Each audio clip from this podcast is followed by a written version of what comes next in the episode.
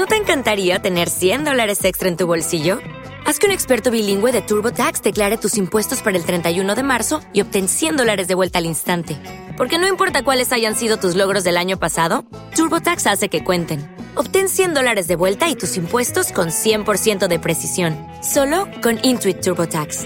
Debes declarar para el 31 de marzo. Crédito solo aplicable al costo de la presentación federal con TurboTax Full Service. Oferta sujeta a cambios o cancelación en cualquier momento.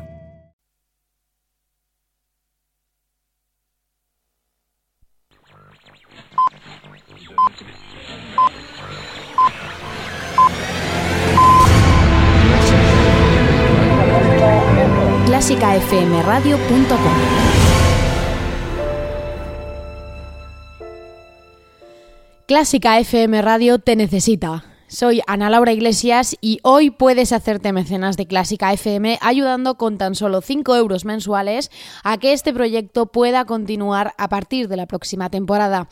Contribuye a crear, una nueva forma de comunicar la música clásica para que todos podamos disfrutar de ella. Entra ya en clásicafmradio.com y hazte mecenas hoy. Solo tú puedes conseguir que Clásica FM sea posible. Innova Música. Todo lo que un artista necesita, patrocina El Ático.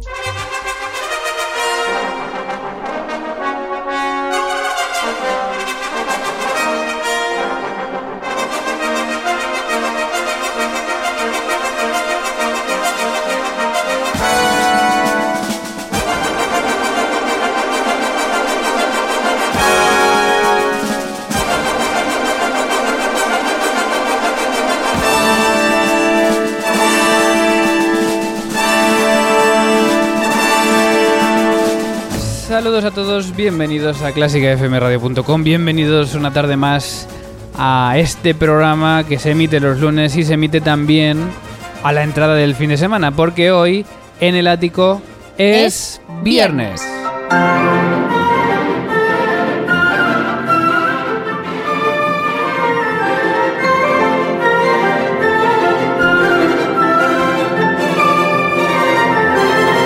Es viernes 10 de marzo en el ático de clásicafmradio.com, día en el que vamos a celebrar esta semana el aniversario de un compositor importante, uno de los representantes del impresionismo musical. Vamos a hablar también con un compositor reconocido español sobre música contemporánea y también sobre Soler. Y vamos a repasar, como siempre, las redes sociales y la agenda del fin de semana.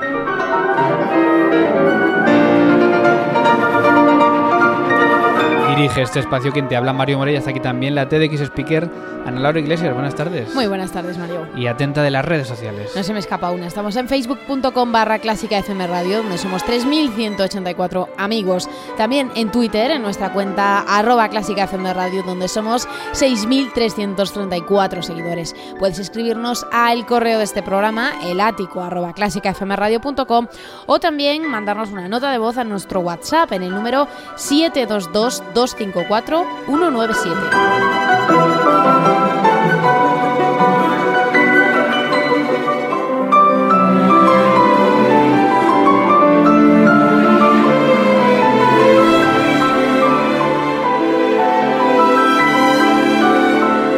Pues todo preparado, hoy programa número 106, redes sociales abiertas, nosotros preparados, esperamos que tú también, así que hoy dedicamos este programa al aniversario de...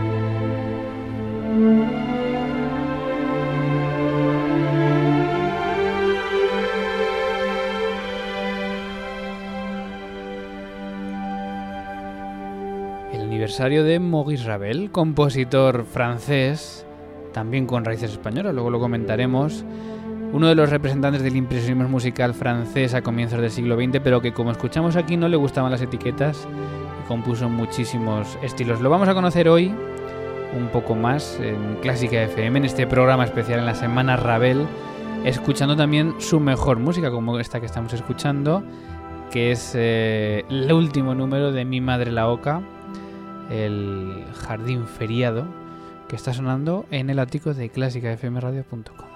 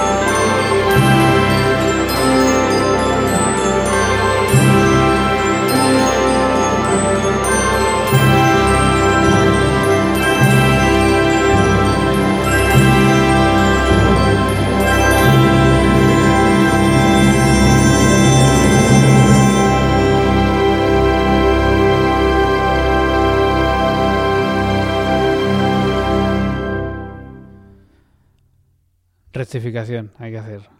Eh, porque como siempre las traducciones en este programa no acaban de funcionar muy bien. He dicho ad libitum. jardín feriado, no. Me ha traicionado el francés. Es el jardín de las hadas. Toma ya. Y esta era la única, el último número de este Mi Madre la Oca en la versión de orquesta, con la que hemos comenzado disfrutando en este Ático 106, Semana Ravel.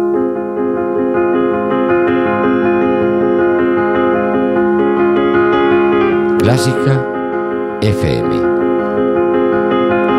Algo que no te esperas. Que estás disfrutando con Mario Mora y Ana Laura Iglesias. Y no te vamos a molestar, vamos a seguir con Ravel, pero simplemente un par de apuntes. Primero sobre conservatorios. Compatibilidades. Asturias.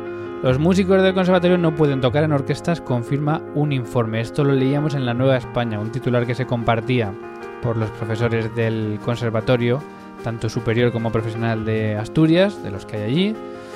Y bueno, pues he estado leyendo un poco y realmente lo que dice el gobierno es que no van a dar compatibilidad para un trabajo que coincida en jornada o horario lectivo. ¿Qué puedes decir? Ah, bueno, es normal, no les van a dejar tocar en la orquesta del Principado si tienen el mismo horario de ensayo. Pero claro, yo entiendo que tampoco les van a dejar hacer un concierto puntual si este concierto está dentro del horario lectivo.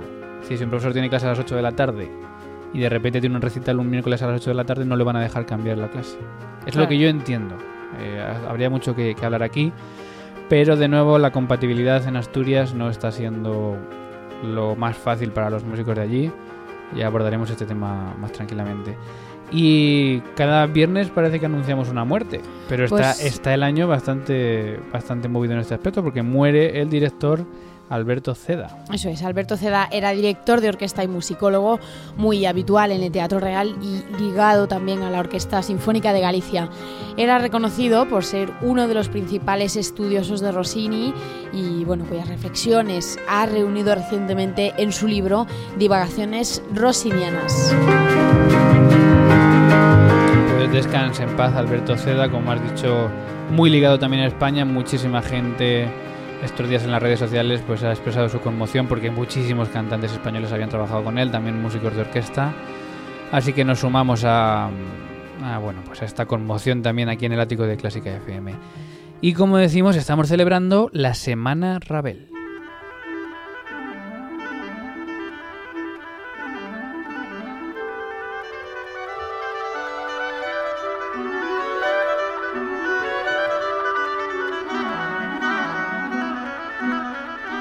Como siempre comenzamos con la ficha. ¿Quién era Ravel, Ana?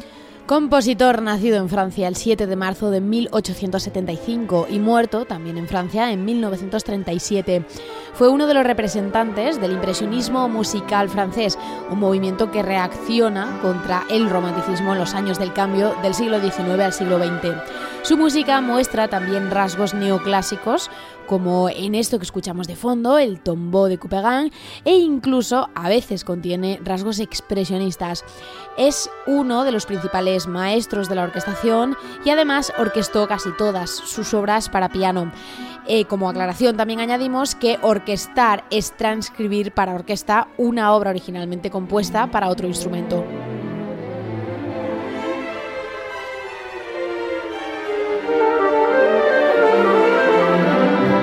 Precisamente esta obra era originalmente para piano, el tombo de Couperin, este primer movimiento, y también la hizo para orquesta y como siempre son orquestaciones deliciosas. Tenemos una encuesta sobre el tema de hoy, la semana Ravel, que dice la encuesta en Twitter. Nuestra encuesta CFM dice lo siguiente, Debussy y Ravel son dos representantes del impresionismo. ¿Cuál te gusta más? Y las opciones que vamos a ofrecer son lógicamente A, Debussy, B, Re- eh, Ravel, C, demasiado modernos, D, demasiado antiguos. Así que puedes elegir si te gusta más Debussy, te gusta más Ravel, si te parecen los dos demasiado modernos, hay gente que dice que después de Mozart ya no hay la música, o si te parecen demasiado antiguos porque dices, esto de música clásica, esto suena muy antiguo. Bueno, pues esperamos tus comentarios también con el hashtag encuesta CFM, todo esto en Twitter, arroba clásica FM Radio, con la encuesta CFM. Luego seguimos hablando de Ravel, antes vamos a cambiar de tercio, nos vamos a ir a Clásica Café y vamos a hablar con uno del, un compositor sobre música contemporánea, pero también sobre sus investigaciones sobre Antonio Soler, compositor español que tiene mucha trascendencia en el siglo XVIII. Mientras tanto, seguimos aquí acabando de escuchar este preludio del tambo de Couperin en el ático de clásicafmradio.com.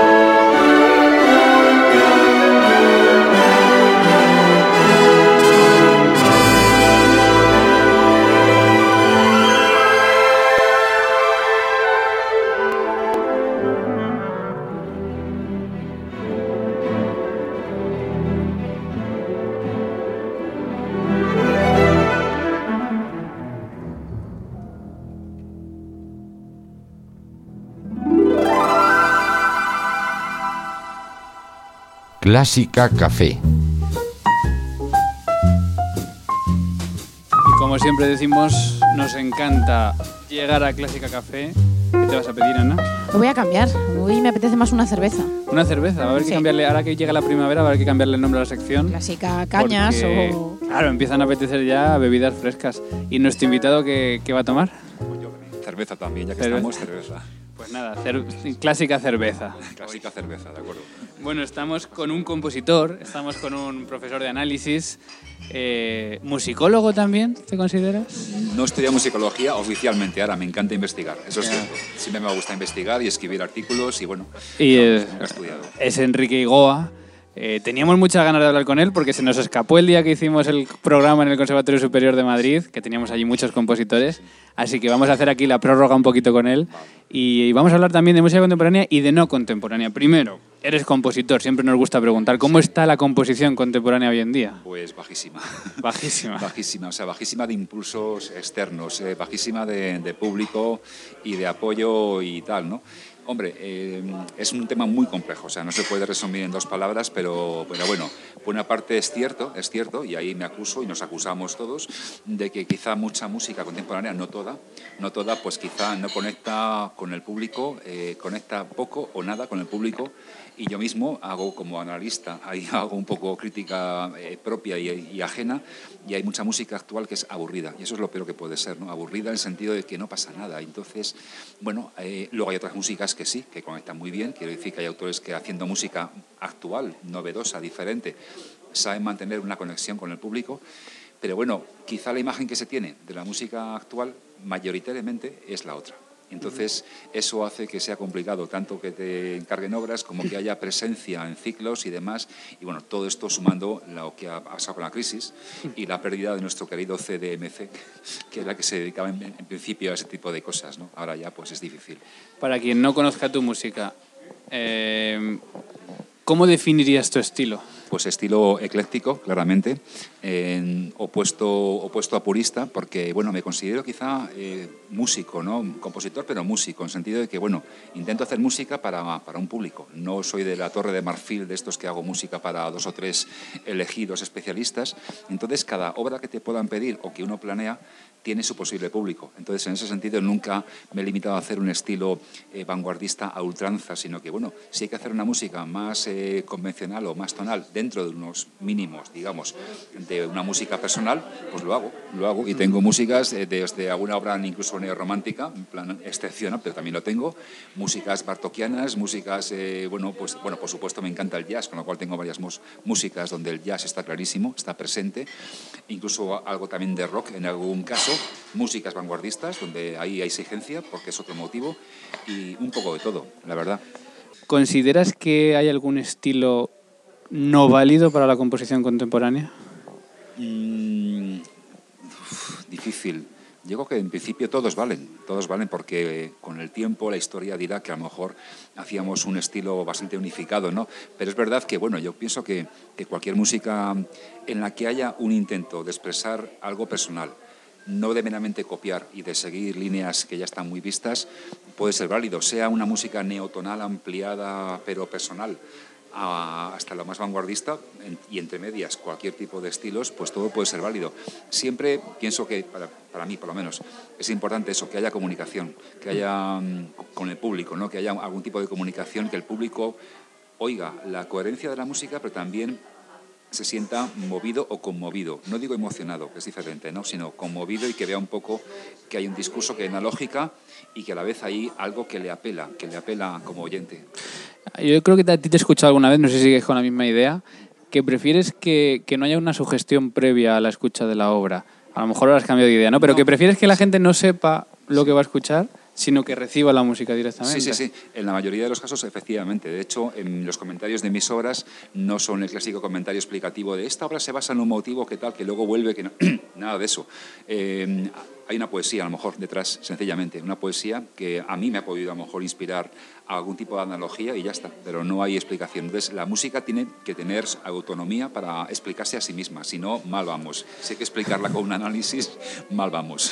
Bueno, y aun estando con un compositor que además sabe tanto de análisis de música contemporánea, vamos a irnos un par de siglos atrás, casi tres ya, Sí. eh, hablar de un compositor español mm, que a lo mejor queda un poco a la sombra de Scarlatti, que es el padre Soler, Antonio Soler, porque bueno, presentaste hace cinco años una tesis sobre él, hay un libro también, me parece, una edición de sonatas que tú mismo descubriste, ahora vamos a hablar de esto, pero yo primero que te tengo que preguntar, ¿por qué Soler?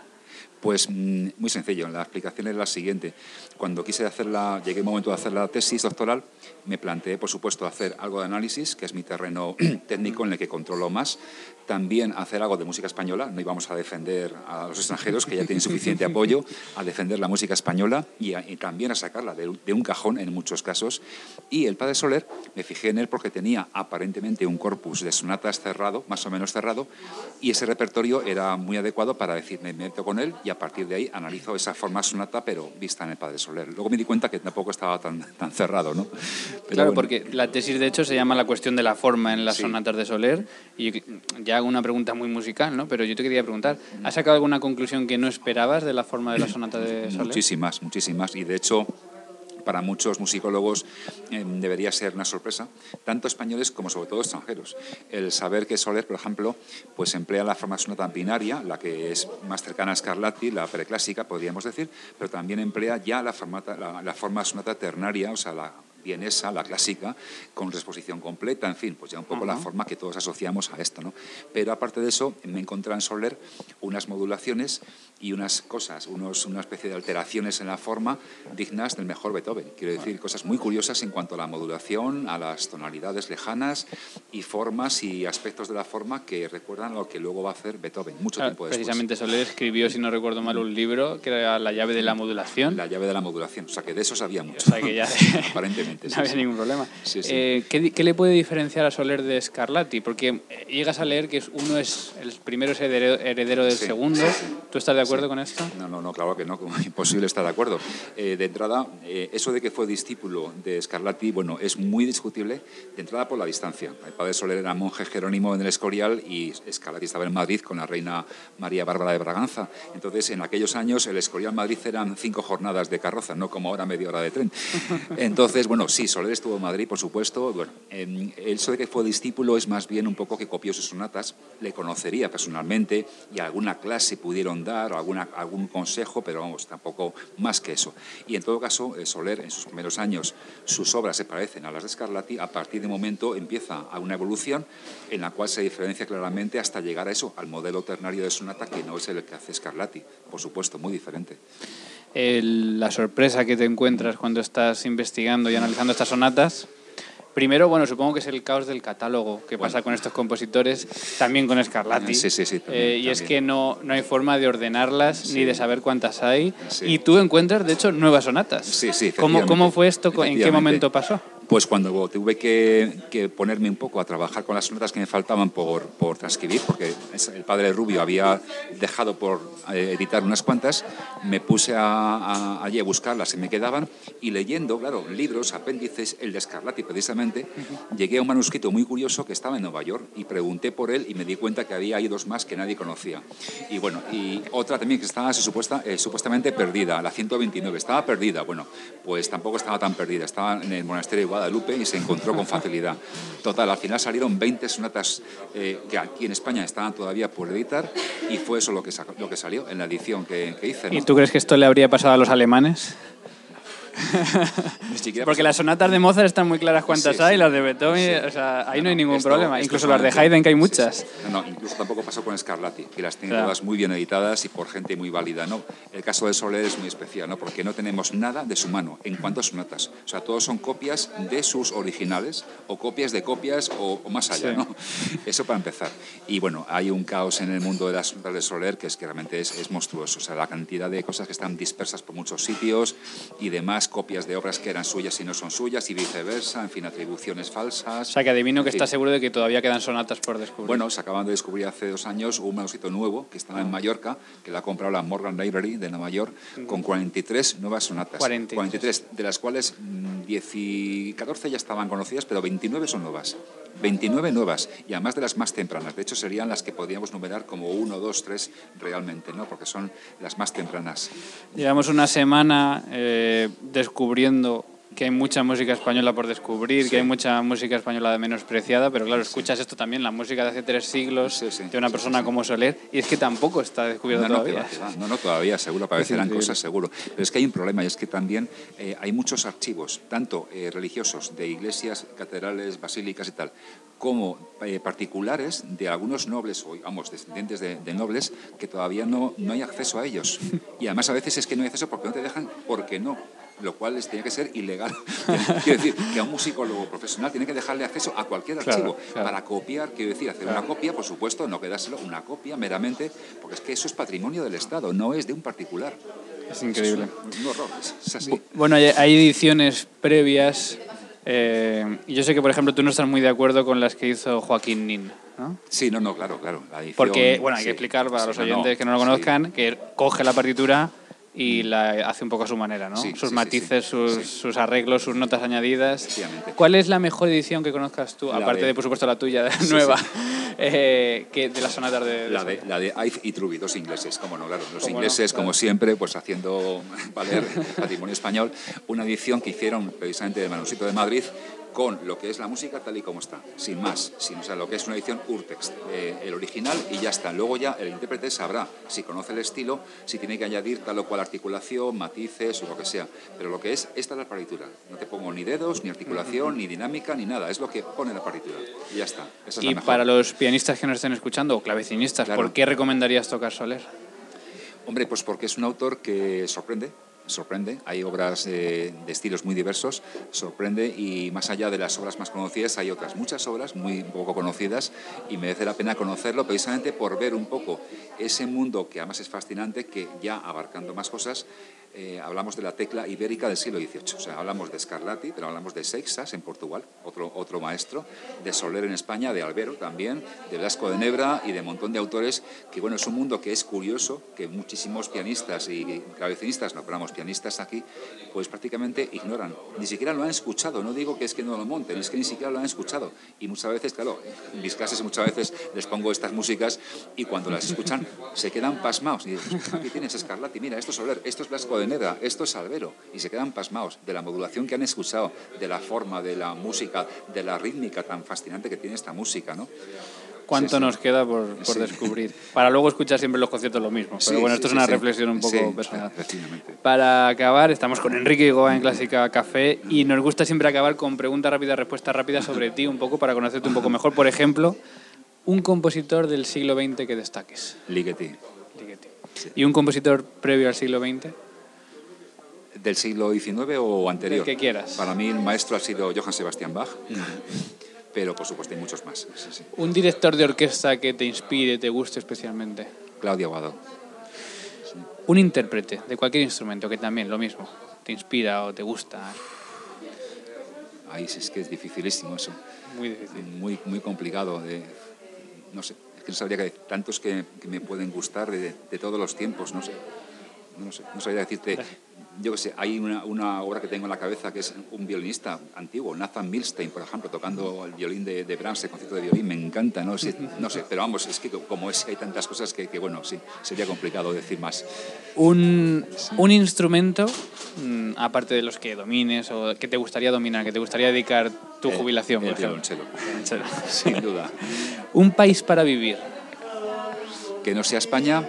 Bueno, si es España, hay mucha gente que responde eh, España, eh, bueno, aparte de España, sí, Francia. Francia. Francia.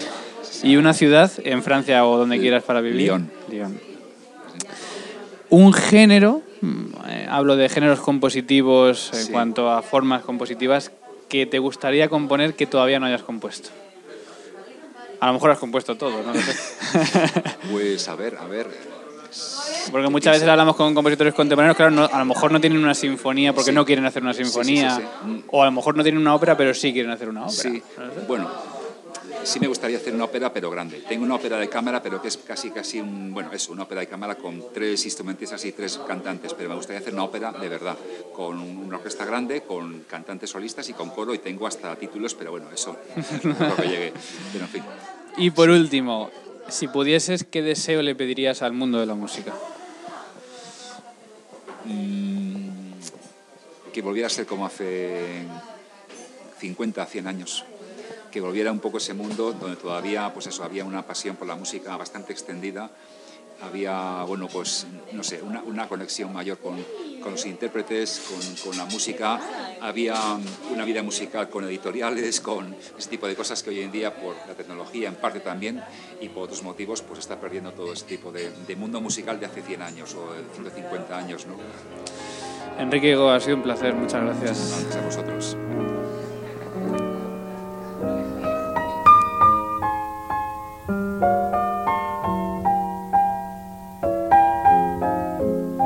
clásicafmradio.com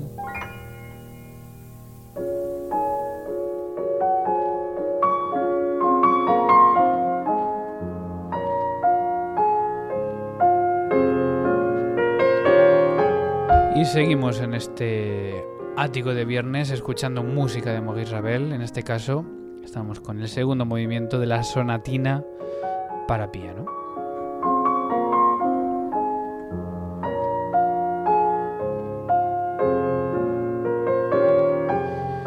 Música que escuchamos, que nos acompaña, pero que por supuesto puedes disfrutar cuando quieras y como quieras hoy en día con internet, en Spotify en YouTube.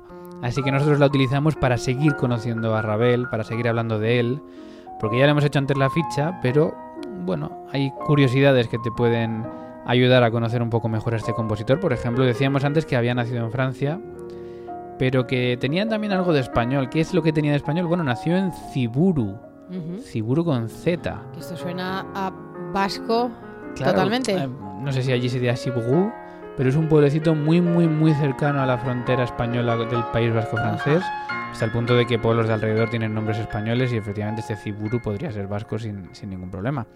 Su madre le cantaba canciones tradicionales vascas, Ravel, por supuesto, llegó a visitar y admirar España. eh, mucha de su música es incluso casi española, con algunos incluso de sus títulos eh, escritos originalmente en español, como es La Alborada del Gracioso. O también tiene obras, por ejemplo, como La Rasodia Española o Su Bolero, que también están inspirados en, música española.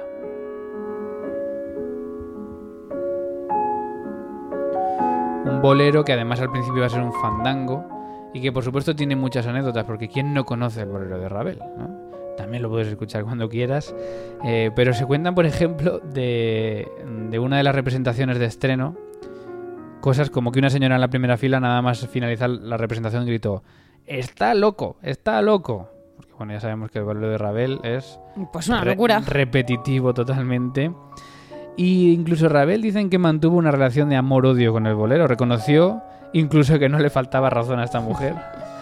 Eh, y siempre estuvo intentando evitar que se convirtiese en la típica obra para orquestas domingueras. Estas son palabras suyas. Domingueras. Domingueras, es decir, la típica obra que se mal toca, que se toca en cualquier sitio.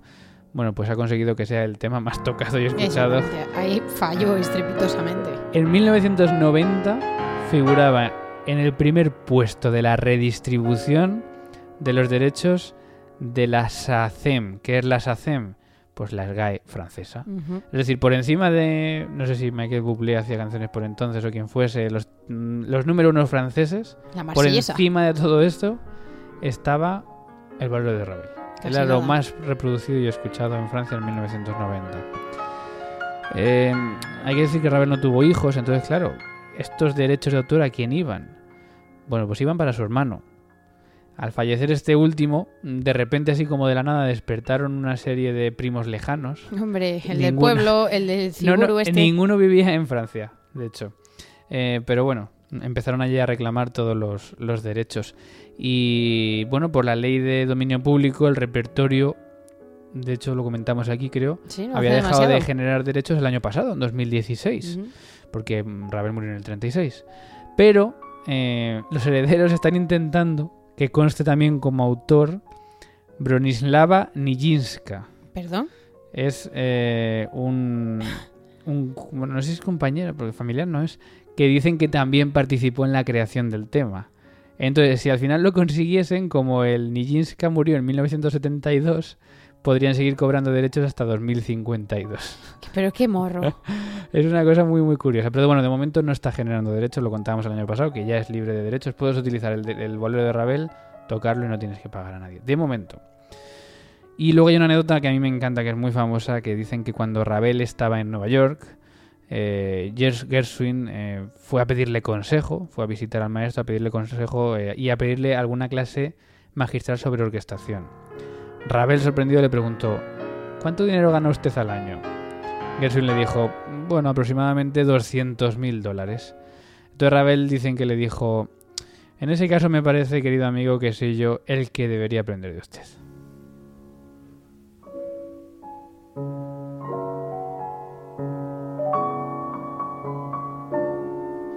Un personaje sin duda muy peculiar y que ha conseguido, pues, eh, además de su bolero y de sus obras conocidas, hacer obras totalmente mm, atemporales porque van a perdurar siempre. Y esto que hemos, estamos escuchando es simplemente un ejemplo, pero escúchese el concierto de Ravel, escúchense la Rasodia Española.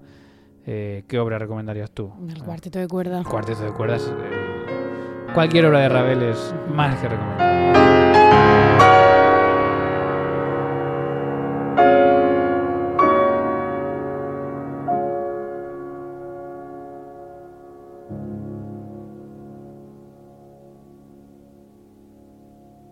clásicafmradio.com.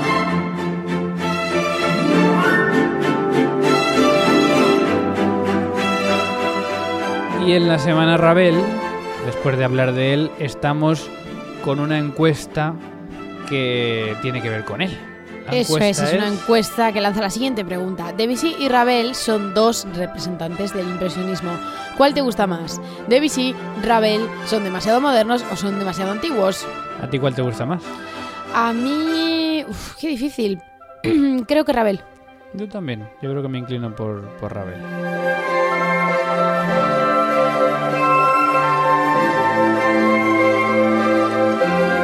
Sabes que estamos en Twitter gente tuiteando, por ejemplo, arroba manueflfv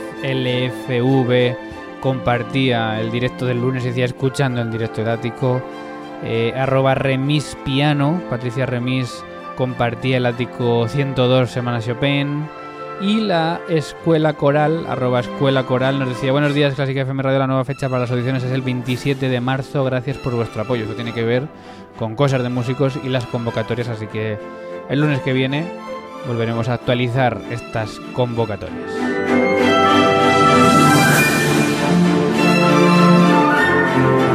¿Y tenemos preparada la terraza? Por supuesto. Vamos con ella.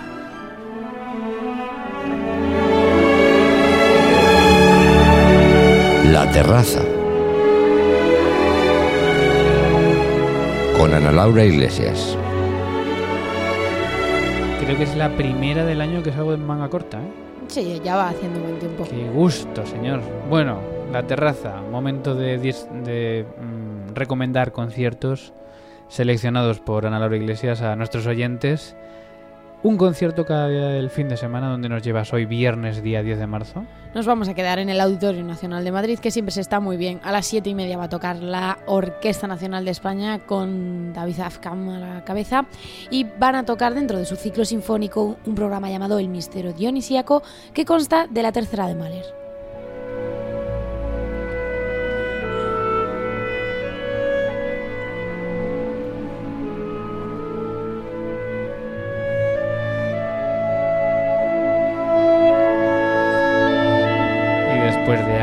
Aclararse la garganta. Este frío Es que y esta- este calor esta- estas épocas son peligrosas. tiene ¿eh? loca. Son peligrosas. ¿Dónde nos llevas mañana, sábado día 11 de marzo? Pues a Valladolid, que seguro que nos está mal tampoco. Al Auditorio Miguel Delibes a las 8 a escuchar la Orquesta Sinfónica de Castilla y León, que van a tocar precisamente más Mahler, la décima sinfonía en concreto, y dirige Andrew Gorlay.